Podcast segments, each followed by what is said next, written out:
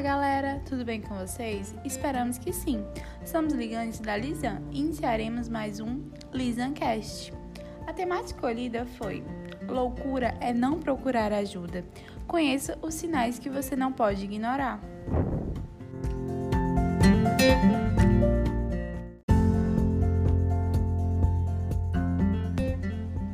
Algumas pessoas procuram disfarçar seus sentimentos quando estão tristes ou preocupadas. Às vezes elas acham ou sentem que falar sobre isso causaria mais problemas na vida das pessoas que elas mais amam. Por isso, preferem sofrer sozinhas, se isolam e tentam dar conta de seus sentimentos e angústias, sem compartilhar nada com ninguém. Às vezes elas acham que todos estão felizes, menos elas, ou se preocupam demais com julgamentos e opiniões dos outros.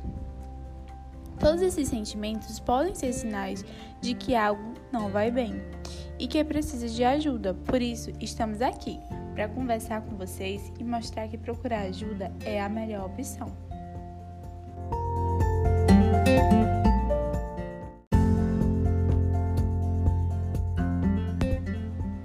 A duração e a intensidade da mudança de humor são os dois principais fatores que diferenciam uma tristeza comum de um quadro depressivo.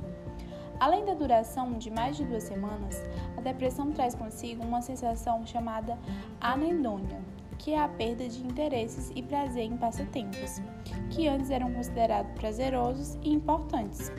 A perda ou ganho de peso também pode ser observada, assim como episódios de insônia ou irritabilidade.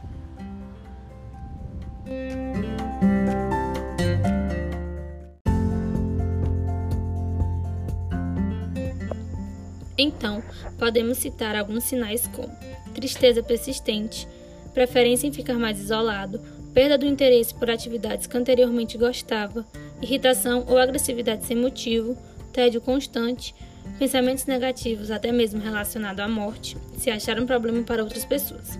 A ansiedade é um tema que vem ganhando muita visibilidade no panorama atual, e com isso vem gerando muita polêmica. Em vista disso, é necessário que possamos olhar de forma reflexiva para essa temática.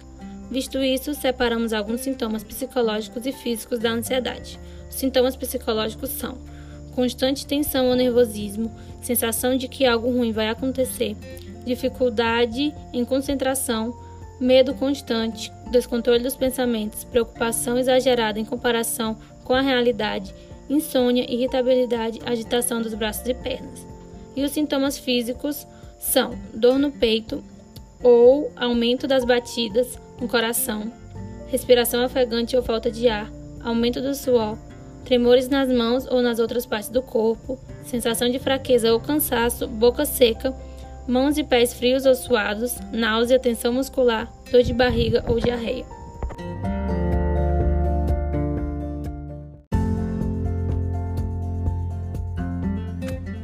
Em razão disso, é importante que essa temática seja bastante discutida, posto que os sintomas podem desencadear eventos cada vez mais sérios, como isolamento social, prejuízo das atividades cotidianas e até mesmo o suicídio, que é um fenômeno complexo e que pode afetar indivíduos de diferentes origens, classes sociais e idade. Fenômeno esse que pode ser prevenido. Segundo a MS, 90% dos casos podem ser prevenidos desde que existam condições mínimas para a oferta de ajuda. No entanto, pedir ajuda não é tão simples como penso. Posto isso, é válido que saibamos que quando uma pessoa nos pede ajuda, ela deve ser respeitada e levada a sério, ser escutada e encorajada a buscar ajuda com profissionais. Dessa maneira, é visto que o diálogo é indispensável. Conversar abertamente, sendo compreensivo e criando uma rede de apoio onde a pessoa pode se sentir confortável é essencial para a prevenção do suicídio. Alguns possíveis sinais de alerta são preocupação com a própria morte ou falta de esperança, expressão de ideias negacionistas ou de intenções suicidas, isolamento social.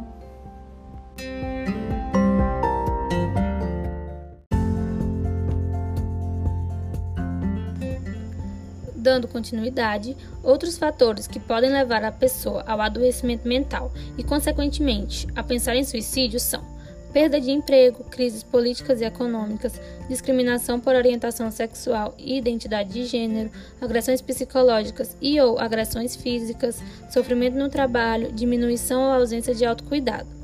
E quando se deparar com situações assim, há determinadas atitudes que não devem ser tomadas, como não julgar, evitar frases que invalidam o sentimento do outro, não banalizar a situação vivenciada pelo outro, não levar a situação como um problema pequeno ou insignificante e não falar ideias que possam fazer o outro se sentir inferior por estar passando por situações que estão afetando sua saúde mental.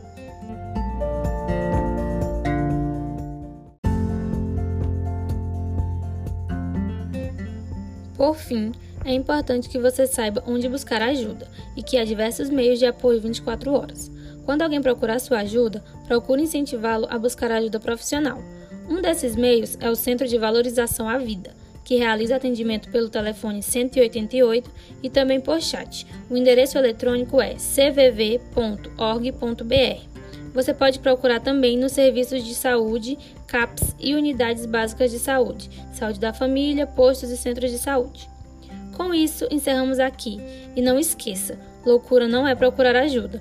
Esperamos que permaneçam bem. Um abraço e até o próximo LiçãoCast.